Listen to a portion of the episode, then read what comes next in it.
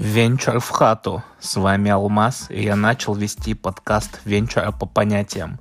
Так же, как и в своем одноименном телеграм-канале, я буду с вами делиться знаниями, своим опытом и опытом моих коллег по рынку о венчурном бизнесе, отношениях между партнерами и особенностями заключения сделок.